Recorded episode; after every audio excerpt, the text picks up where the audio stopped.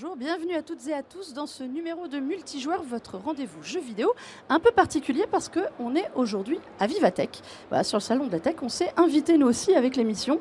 Et pourtant, pour parler eh bien, de la semaine vidéoludique qui vient de s'écouler, et il y a quand même beaucoup de choses à dire. Et je vais le faire eh bien, en charmante compagnie. Franchement, ça va être du haut niveau. Restez bien commentés. Voilà, exactement. Bienvenue sur la scène. Patrick Béja, bonjour Patrick. Bonjour Mélinda. Eh, ça me fait plaisir de te voir en vrai. Ah, D'habitude, on est euh, dans les podcasts en audio seulement. Exactement. Là, on se retrouve pour de vrai, ça fait plaisir. Ça fait plaisir de t'avoir là. Donc, euh, le podcast Rendez-vous jeux vidéo, Rendez-vous tech aussi, toutes les semaines à ne pas manquer. Et, voilà. Et un vrai Patrick Béja, là, Exactement, venu du Nord, du, fin- du froid. tout à fait. Et avec toi, eh bien, le retour, Julien Chiez. Salut. Salut, bienvenue de nouveau dans l'émission. Écoute, ça me fait plaisir aussi de t'avoir là.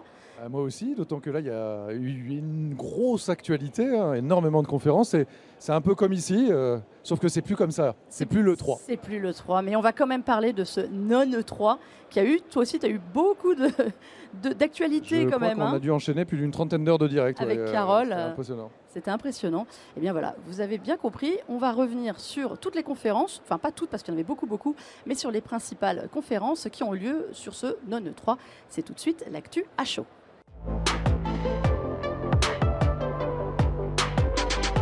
Euh, messieurs, Patrick, il n'y avait pas de 3, comme on a dit cette année. Euh, le 3, eh bien, il s'est mis en veille, mais c'est pas pour autant qu'il n'y avait pas de conférence. Ah, c'est ça, le 3, c'est plus euh, un symbole d'ailleurs. Même euh, maintenant que le 3 lui-même, le vrai salon, n'existe plus, on ne peut pas s'empêcher d'associer cette période de l'année, qui est importante au niveau euh, du calendrier marketing des développeurs et des éditeurs, pour présenter leurs nouveaux jeux. On ne peut pas s'empêcher de l'appeler le 3. Donc c'est un petit peu le non-E3, le 3 qui n'est pas le 3. euh, Mais, Mais- mais c'est vrai que tout le monde a gardé ses rendez-vous.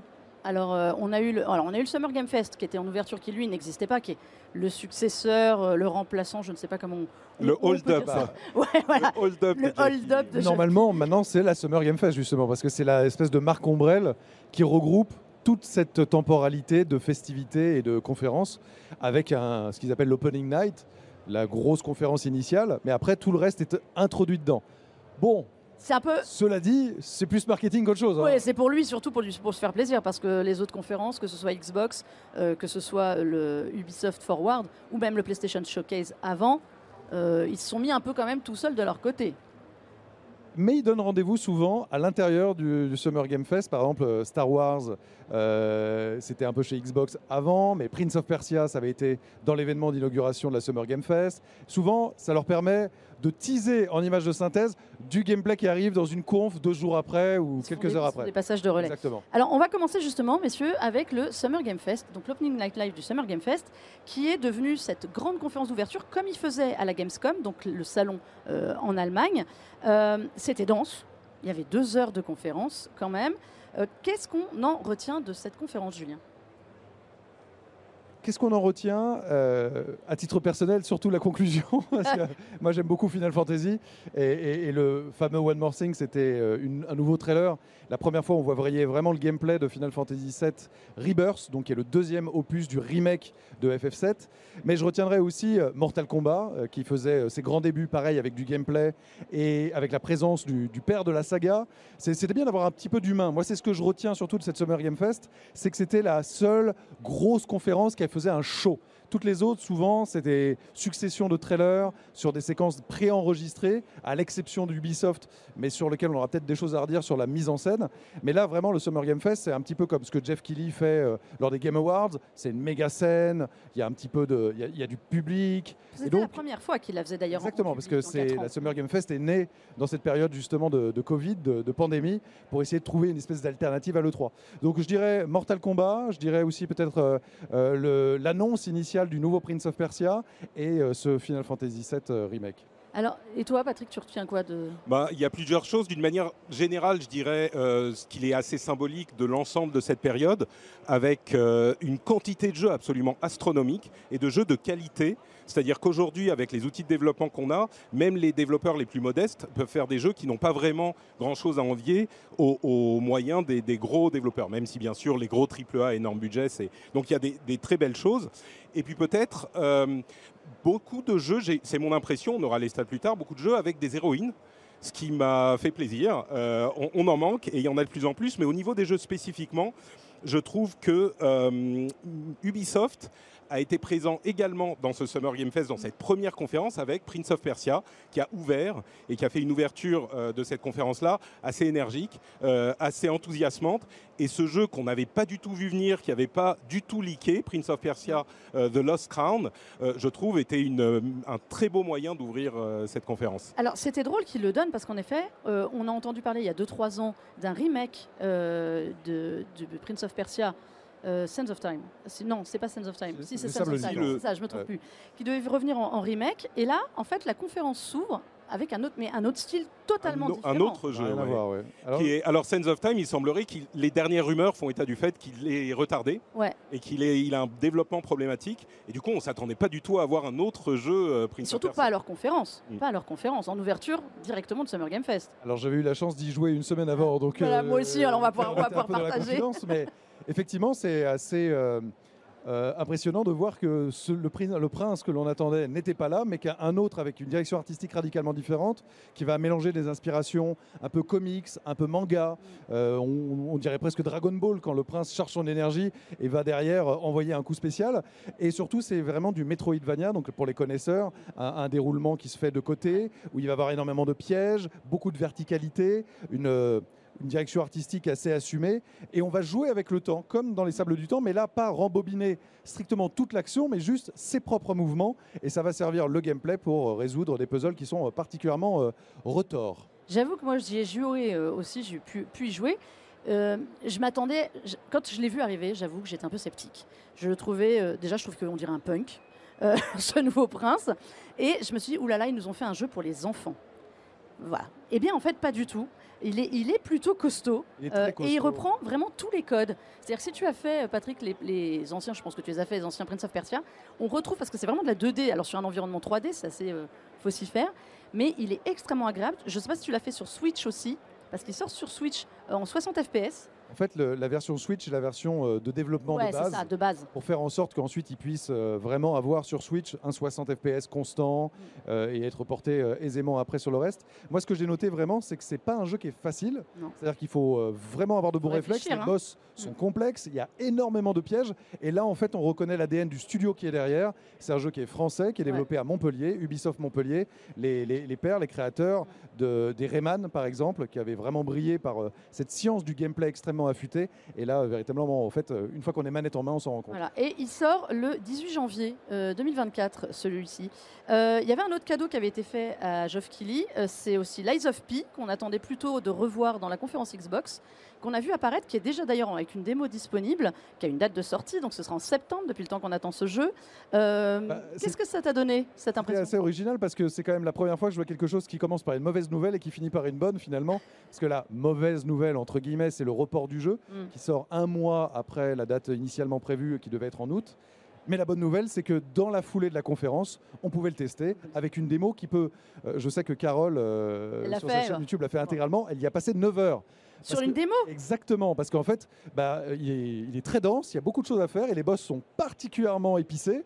Donc, euh, on est vraiment sur du From Software-like. C'est pas si simple que ça, mais c'est plutôt bon. Ça te tente, ça, ce Lies of P? Euh, on verra. Euh, j'ai été conquis par euh, Elden Ring, comme beaucoup d'entre nous, alors que j'étais assez étranger à l'univers de From Software. Et, et Lies of P, comme d'autres jeux, semble être un héritier très clair de Bloodborne, jeu à grand succès du studio From Software. Et, et, on voit à quel point il a eu une influence sur énormément de développeurs, parce que en voyant Lies of P, on a un petit peu l'impression de voir euh, Bloodborne 2. Il y, a, du Bloodborne. Alors pour ceux qui ne sauraient pas, c'est une revisite de l'histoire de Pinocchio. En fait, c'est Lies of P un peu Pinocchio. Les mensonges de P. Et voilà. Et Avec qui un Gepetto qui n'a pas l'air très cool. Il a, pas, il a l'air moins cool que dans le dessin animé. Mais voilà, il recherche Gepetto et surtout il recherche comment devenir un vrai petit garçon. Euh, voilà, moi j'adore la DA, mais je suis un peu comme toi. Euh, les Soul Like, je trouve ça très très beau à regarder, pas à jouer parce que je m'énerve. Il va falloir s'accrocher. moi j'ai vu aussi un Sonic Superstars. Alors ça, le jeu famille. mais voilà, euh, cette conférence, elle était rafraîchissante, moi je trouve, parce qu'il y avait quand même quelques surprises. Et c'est vrai que ces dernières années, euh, on a souvent des nouveaux trailers, des mises à jour. On, nous appelle, on appelle ça des world premières, mais en fait, euh, c'est surtout des mises à jour. Là, ce, ce Sonic Superstars, il était totalement inattendu. Et c'est génial parce que c'est un peu un fantasme de joueur, c'est-à-dire prendre l'héritage des Sonic 2D à l'ancienne et les mettre au goût du jour avec cette patine 3D euh, très lumineuse, très colorée, rondouillard et très speed comme euh, Sonic doit l'être. Et franchement, moi j'ai ouais, adoré la, la- la proposition. J'avoue que moi, celui-là, il me plaît plus que le, le précédent. On peut faire de la coop? Jusqu'à 4. On a retrouvé tous les personnages. euh, et on- surtout, on a un Sonic qui ressemble au Sonic qu'on a connu dans les années 90. Je te sens moins emballé. Je suis un petit peu plus euh, côté Nintendo Mario que côté. Moi, j'ai eu une Nintendo quand je- j'étais jeune, donc euh, bon, je suis moins Mega Drive et Sonic. Mais je suis curieux. Je suis Sonic curieux, voilà. Bon, il y avait plein de jeux à cette conférence. C'est vrai qu'on a dit, il y en avait pour deux heures. On a vu du Alan Wake 2. Euh, un dernier jeu. je- Lisfanga. Hein Lis- Lisfang- Ah, Lis- Lisfanga qui était très intéressant. Alors voilà. Alors un jeu d'action euh, roguelite où on recommence le- les niveaux Mm. de très nombreuses fois, mais le petit twist de gameplay, c'est que on garde euh, le parcours qu'on a fait une première fois Mm. avant de mourir, et notre personnage est là en train de faire l'action, et on revient par-dessus en ajoutant un personnage en fait plusieurs fois. on se clone. Ça m'a beaucoup intrigué. Alors moi, je l'ai- j'y ai joué. Et Figure-toi que c'est pas du tout ma cam de jeu. Et Ah. j'ai trouvé ça hyper sympa.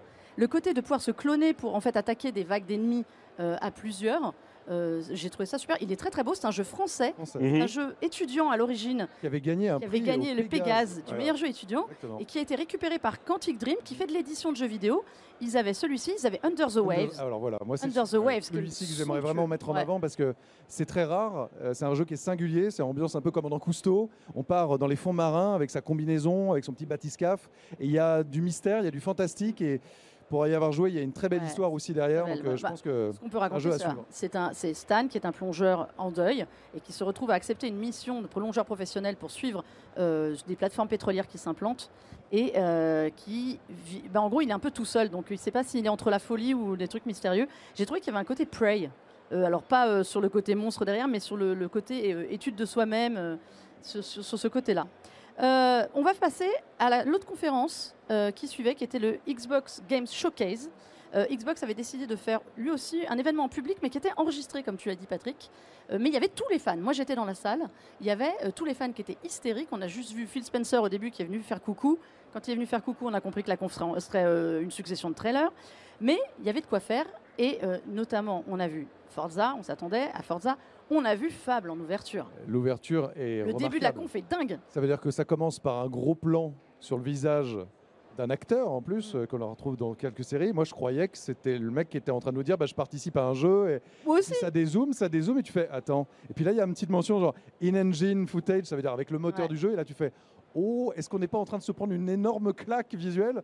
Ça fait du bien parce que franchement, c'était une conférence pour moi, c'était un peu l'heure de vérité pour Xbox qui euh, ces derniers temps euh, avait eu des petits soucis. Là, ils ont remis les points sur les i très clairement, que ce soit en quantité, en qualité, en promesse, avec cette puissance aussi du Game Pass. C'est-à-dire que la quasi-intégralité des jeux qui ont été présentés pendant quasiment une heure et demie, si on inclut euh, Starfield, bah, sortent Day One dans le Game Pass, sans surcoût. Et ça, c'est c'est un rouleau compresseur en termes de plaisir ludique qui est remarquable. 27 jeux, 21, euh, 27 jeux, la moitié qui étaient des jeux Xbox Studio, la moitié qui étaient d'éditeurs tiers, donc on retrouvera aussi euh, ailleurs. Euh, 21 qui arriveront dans le Game Pass Day One, c'est-à-dire donc au-delà de leur simple jeu. Ça y est, ça y est. Ça y est, Pour moi, c'est le vrai démarrage du Game Pass. il y avait de quoi faire. Parce que le Game Pass euh, s'articulait sur une promesse, entre autres, qui était les gros jeux AAA first party, donc édités et, et développés par Xbox Day One. Mais quand même, depuis deux ans, il n'y en a pas eu tant que ça et n'était pas non plus à un niveau stratosphérique. Mais là, s'ils sont bons, euh, c'est quasiment un tous les trimestres. Là, là, ils, ont, alors- là, ils ont un gros planning de fin de, de fin d'année. En fait, ils nous avaient, ils nous avaient habitués à ça sur le 3 quand ils faisaient leur conférence. En gros, Xbox, c'était dans les six prochains mois, on va vous sortir ça. On a Forza, euh, Motorsport qui arrive. Euh, on a évidemment Starfield, on va revenir dessus. Euh, on a The Sea of Thieves, euh, un, crossover qui paraissait tellement évident. Improba- Et pourtant, se si improbable. pour- pourquoi ils l'ont pas fait plus tôt avec Monkey Island. Ça, c'est les, les histoires de pirates, les deux histoires de pirates les plus célèbres du jeu vidéo actuellement euh, qui y vont. Euh, toi, tu retiens quoi de cette conférence aussi? Bah, effectivement, ils ne pouvaient pas se rater. hein. C'était le moment où ils devaient prouver qu'ils sont là et que leurs jeux, que tous les, les dizaines de studios qu'ils ont achetés euh, produisent des, des jeux qu'on va attendre. Fable était une grosse claque. Avowed euh, est, est également un jeu qui est dans la veine des jeux euh, Bethesda comme Skyrim, Elder Scrolls, qu'on espère euh, sera bon. Il y a quand même, si je veux mettre un tout petit bémol, ce que tu disais à l'instant, c'est s'ils sont bons, ça va être très bien. On a la- il y a le Ceci Redfall. hein, il y a le- reste. ouais. Alors, il y, a- La il y a le spectre de Redfall, euh, de ouais. Redfall, voilà. Ouais. Euh, Starfield, ils en ont montré énormément, énormément, qui est très impressionnant au niveau technique, au niveau des possibilités. Mais il y a toujours un petit point d'interrogation avec les jeux Bethesda. Mm. Bon, euh, je veux y croire, mais la présentation, à mon avis, euh, de, de Microsoft était sans doute celle que j'ai préférée parce qu'ils ont eu euh, des gros coups d'un petit peu partout et notamment le Star Wars qu'on revoit ensuite Ouais. chez Ubisoft qui était d'ailleurs ils ont ouvert avec Star Wars avec Fable et avec South of Midnight trois jeux Ah, c'est parti dont- très dont- très fort. dont- là, ce- qui, qui étaient très impressionnants avec des héroïnes mais les trois tu, tu parlais de Fable euh, Star Wars j'étais convaincu que c'était des images de synthèse euh, et Ouais. pas le, le jeu lui-même et jusqu'à la conférence Ubisoft, je, je n'avais pas la réponse, je ne savais pas si c'était effectivement dans le jeu, et ça l'était. On est vraiment dans la nouvelle génération là. Star Wars Outlaws, donc, qui est, qui alors, sorti. On savait que Ubisoft travaillait aussi, euh, comme Quantic Dream, sur un, un nouveau jeu Star Wars. Euh, moi, je ne m'attendais pas à cette qualité-là. Déjà, alors entre, on va reparler après de la conférence Ubisoft Forward où on a vu du gameplay, mais déjà rien que le trailer. Donc avec cette héroïne, pour une fois, on n'a pas un Jedi. Moi, ça m'a bien plu ça aussi qu'on n'ait pas un. Jedi.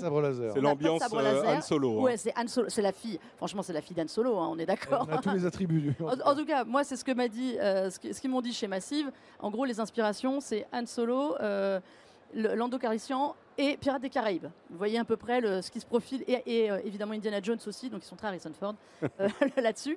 Euh, moi, ça m'a bluffé. J'ai vu Ah, mais- ça arriver. Après, il pouvait. Alors, c'était bluffant chez Ubisoft où c'était le gameplay. Ouais. Là, c'était de la cinématique en image de synthèse chez Xbox. ouais, Alors, mais c'était déjà, magnifique. hein. Ça donnait un cadre. Mais, mais moi, j'avoue que je suis vraiment team euh, à minima moteur du jeu. Ouais, Parce qu'aujourd'hui, en image de synthèse, on peut vraiment faire tout et n'importe quoi.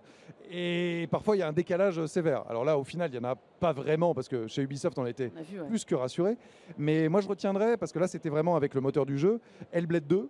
Euh, jeu d'aventure euh, extrêmement immersif avec un son binaural on entend vraiment les voix tout autour de la tête Euh, la deuxième aventure de ce personnage chinois extrêmement tourmenté un peu sur les, les maladies mentales aussi C'est un jeu sur la maladie mentale, voilà. en fait. et, moi, c'est un titre que j'attends énormément. C'est Ninja Theory. Ça fait vraiment partie des studios qui ont été rachetés par Microsoft il y a quelques années de cela, dont j'attends le plus parce qu'ils savent raconter de très très bonnes histoires. Il y a beaucoup de jeux 2024 hein, aussi. Là, on en a vu, Ah, euh, on en a- vu quand même qui arrivaient euh, en fin d'année. Euh, Starfield va tellement tout phagocyter chez Xbox, à mon avis, que c'est compliqué. Et il, et il a été convaincant. Il a Parce été très que je convaincant. trouve que l'année dernière, la présentation de Starfield était quand même un peu mi-figue mi-raisin. C'est-à-dire que la promesse était bonne, mais il y avait beaucoup de petites choses qui tiquaient, les animations, le visuel, la boucle de gameplay, etc. Là, ils ont pris quand même 45 minutes Ouais. et ça aurait pu être abominablement long et un petit peu embêtant, et ça ne l'a pas été, parce qu'ils ont vraiment, avec de l'humain, les différents développeurs, chaque aspect du jeu, on voit euh, l'ampleur, moi j'ai trouvé ça vertigineux. Si, si, tout cela, si la mayonnaise. Ça prend prend. bien, Ça doit, mais ça c'est doit. tellement, mais c'est tellement important pour clair, eux. mais Ils l'ont reporté déjà deux fois que moi, j'ai là aujourd'hui, j'ai vraiment envie d'y croire et je trouve qu'il y a beaucoup Ouais. d'arguments qui font que ça sent bon. Alors justement, en parlant de, de Starfield, euh, j'ai eu la chance de rencontrer euh, une personne qui a mis la main sur le mois, depuis le mois de novembre dessus, quand même, le petit Vénard. Euh, c'est Phil Spencer euh, qui m'en a parlé. Évidemment, j'ai été obligée de lui dire, ce jeu, euh, on, on l'attend beaucoup. Euh, Qu'est-ce qui nous attend vraiment? Est-ce que ça va être la folie? Parce que là, j'ai l'impression qu'on va passer 2500 heures dessus. C'est ça. Euh, donc voilà, donc un petit bout d'interview qu'on a euh, en avant-première pour vous, l'intégralité à venir bientôt de Phil Spencer qui parle de Starfield. Discutons de Starfield. Ça a été un moment important. Combien de temps faudra-t-il pour jouer à Starfield? Ah. well, I've been playing since November. So, J'y joue depuis and, novembre uh, et je n'ai pas fini. Mais ce que j'aime dans Starfield, étant donné que it j'y ai beaucoup joué maintenant, c'est que vous pouvez jouer votre propre histoire. Il y a donc certaines choses que je vais découvrir, que je commence à faire et cela peut être minime, mais It can be small. I can play for 30 minutes, Je peux 40 jouer pendant minutes and 30, do my 40 thing. minutes Or if et faire ce que je veux. ou si je veux faire l'histoire principale, je peux prendre plus de temps. Je pense que ce que les gens vont découvrir dans Starfield, c'est qu'il y a beaucoup de choses différentes que vous pouvez faire dans le cadre d'un même jeu et que cela vous donne la possibilité, en tant que joueur, de personnaliser ce jeu. Et je pense que c'est important. C'est le grand jeu que vous vouliez sur Xbox Series et sur PC Oui, nous travaillons uh, sur Starfield depuis un bon moment. Nous avons évidemment consacré 40 minutes à notre Starfield uh, direct et nous ne l'avons jamais fait auparavant. Qui sait jusqu'où vous pouvez uh, aller dans un jeu Mais Todd Howard et l'équipe de Bethesda Game Studio ont créé Skyrim, ils ont créé Fallout 3 et 4. C'est une équipe qui sait comment créer de grands RPG immersifs qui durent longtemps. Um, C'est un jeu important pour nous, mais ce sont tous des jeux importants pour nous. Et parce que nous avons des joueurs qui aiment tous les types de jeux, c'était donc agréable de voir leur réaction face à Starfield, mais aussi leur réaction à tant de jeux différents de la conférence. Julien, tu as l'impression que tu avais une réaction sur Starfield et Phil Spencer?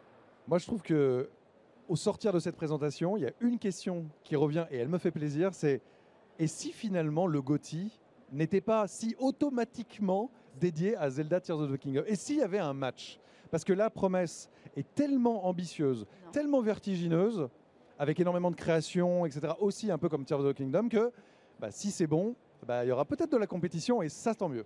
Ça, serait merveilleux. J'ai une petite inquiétude tout de même parce qu'ils semblent vouloir offrir tellement mm. et on peut customiser les vaisseaux et on peut déplacer tous les objets et on peut visiter mille planètes. Bon, j'espère que, comme dans les meilleurs jeux Bethesda, ça, la, sauce prendra. Ils, ont mis tellement de temps dessus, il n'y a plus qu'à espérer. On l'espère. Euh, mais sur la conférence Xbox, il y avait aussi des jeux un petit peu plus modestes. Mm. On pourrait parler de euh, Yakuza.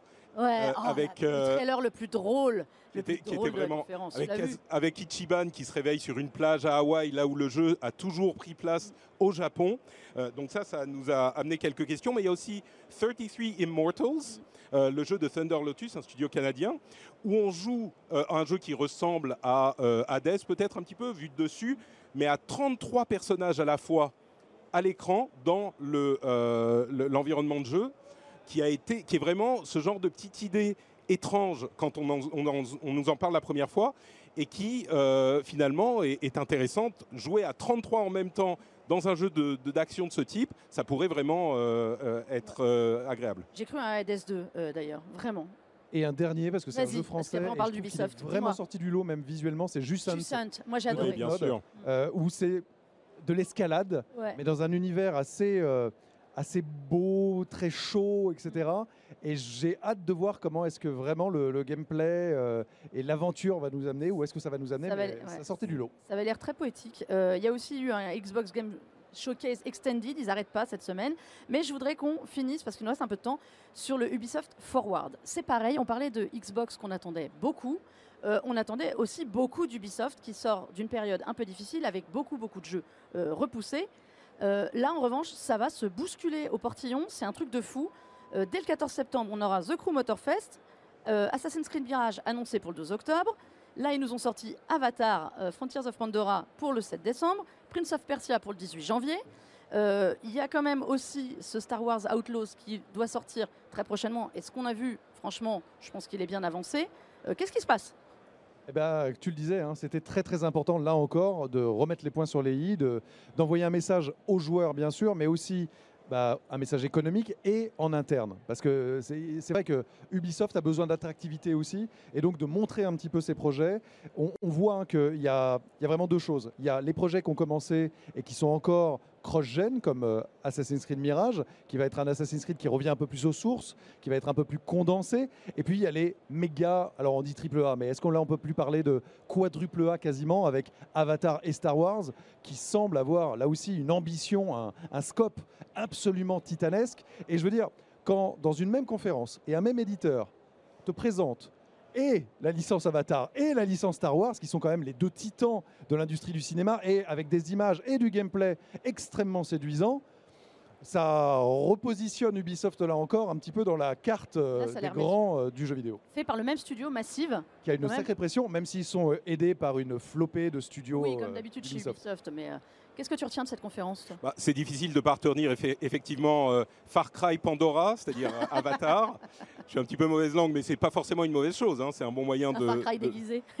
ça, ça, semble un petit peu. Star Wars, évidemment, impossible de pas en parler Prince of Persia, donc qu'on a déjà évoqué. Et si je reprends un petit peu mes notes, euh, on a peut-être Assassin's Creed, Assassin's Creed Mirage, qui revient aux bases euh, d'Assassin's Creed, qu'on avait déjà vu, mais qui confirme vraiment un style d'Assassin's Creed qui est différent des derniers euh, qu'on avait vus, des trois derniers épisodes. je crois que le message de Ubisoft, c'était OK, on a été un petit peu absent ces dernières années on, est, on, met les scandales de harcèlement derrière nous et de toxicité. Et on, maintenant, on parle de jeux, on a nos, bons jeux euh, et, vous allez pouvoir en profiter. Je dois avouer que euh, le, message est passé. La conférence était possiblement la plus convaincante des trois. Just Dance aussi. Euh, on oublie, on oublie de parler de Just Dance, qui est quand même le, jeu qui va au, à la aux Jeux Olympiques. Sport olympique quand même. Il y en a un seul qui est un peu en, déshérence là, c'est Skull and Bones présenté il y a des années. On a vu un orchestre. Qui aurait dû sortir il y a déjà plusieurs mois, qui a décalé sa date. Et là, eh ben, on a eu euh, de la musique et une bêta ouais. daté. Donc même pas encore de date officielle, alors qu'il aurait dû sortir il y a, finalement plusieurs mois. On sent que c'est compliqué. Hein. Il est difficile de ne pas s'inquiéter pour euh, Skull and Bones. Ouais, moi je, veux y croroire. Euh, c'est pareil, on n'a pas vu Beyond Good and Evil 2 et pourtant ils m'ont assuré là-bas que ça travaillait toujours là-bas. Melinda, moi j'ai eu l'impression en voyant ce Star Wars, mais Outlaws, de voir un peu quand même. Alors je dirais pas des chutes parce que ce serait pas très positif, mais qu'il y a sûrement des éléments pensés pour BGE2 qui sont, dedans, sont utilisés pour euh, Star Wars parce que finalement la promesse, mm. c'est-à-dire plusieurs planètes, tu prends ton vaisseau, tu pars, tu décolles et la liberté, c'était déjà la promesse de BGE2, sauf que c'est la promesse de 2008. Ouais, non, mais le problème de BGE, c'est qu'à force de tarder à sortir, à un moment, il se fait piquer un petit peu de partout, même en interne. Et il va pas sortir maintenant parce que là, ils ont trop de gros jeux qui arrivent. Euh, il y avait plein d'autres confs, on n'aura pas le temps de revenir dessus parce qu'on arrive au bout de l'émission. Je te laisse un petit mot parce que tu voulais parler de la conf Devolver et d'un jeu euh, absolument. n'est pas un jeu justement. C'est pas un jeu. C'est une mascotte. Alors Devolver, c'est un éditeur euh, un peu punk. Hein. Généralement, quand il y avait le 3 encore, il se mettait pas dans le 3, il se mettait sur le parking et il faisait des saucisses grillées. Et ben là, ils ont fait une conférence qui, comme d'habitude, a présenté très peu de jeux, mais c'est pas ça qu'on a retenu. C'est toute leur mise en scène un peu à la Black Mirror, avec un, un personnage fictif de héros, Volvi, avec une espèce de grosse main et son créateur, qui est en fait dans la manière de le mettre en scène euh, est le prisme de tout ce qui va mal dans le jeu vidéo, dans le marketing à outrance, dans l'intelligence artificielle qui dévore tout. Et finalement, ce personnage qui à la fin pète un câble, eh ben, je trouve que c'était une euh, manière assez punk et habile de montrer un petit peu ce qu'est aussi une facette du jeu vidéo, malheureusement. Allez revoir le Devolver Direct si vous avez des vidéos. C'est vraiment, euh, c'est vraiment ça. Un mot de la fin pour toi aussi bah, On peut parler de la conférence Capcom qui était pas totalement incroyable, mais dans laquelle on a revu le jeu Kunitsugami, euh, Path of the Goddess, qui avait été présenté dans une conférence précédente et qui est vraiment intrigant. Alors on n'en sait pas grand-chose, mais ça a tous les éléments de ce qui fait euh, que Capcom aujourd'hui est, est, en train de revenir euh, en grâce chez les joueurs. une réalisation qui a l'air assez impeccable, un, thème vraiment japonais, un graphisme qui est séduisant avec donc des sortes de samouraïs, un petit peu de mysticisme, des portails de temples japonais et même si on ne sait pas grand-chose du jeu, on a envie d'en savoir plus et c'est l'essentiel pour ce genre de présentation. Donc euh, oui, Kunitsugami, c'est peut-être le, jeu que je retiendrai de cette conf. On l'avait vu la conf Xbox, c'était très bien. Messieurs, on est arrivé au-delà de même de la fin de cette émission. Je vais me faire gronder une fois de plus, mais c'est pas grave parce qu'il y a plein de choses à raconter. Euh, merci à vous d'être venus. Julien, merci, à toi. On te retrouve sur ta chaîne YouTube et puis aussi, bah, à mon avis, il y a encore d'autres confs que tu vas couvrir. Ah bah dès ce soir, hein, euh, il y a une conférence réalité virtuelle qui était un peu le parent pauvre malheureusement et qui a un peu de mal en ce moment. C'est clair. Patrick, tu vas bah repartir euh, euh, dans, dans, quelques jours en Finlande. Euh, tout à fait. Mais si on peut me retrouver dans toutes vos apps de podcast, le rendez-vous tech pour l'actu tech, le rendez-vous jeu pour l'actu jeu vidéo, toutes les semaines. Et voilà. Et nous aussi, vous pourrez retrouver cette émission et les précédentes eh bien, en podcast, et eh bien, au replay sinon sur le site Tech Co, sur la chaîne Tech Co aussi, et puis sur la plateforme de replay BFM RMC. On vous dit à très vite pour de nouvelles aventures jeux vidéo. La semaine prochaine, il y a un petit jeu aussi qui sort dont on devrait vous parler, un certain Final Fantasy XVI. Allez, jouez bien et à très vite. Ciao, ciao.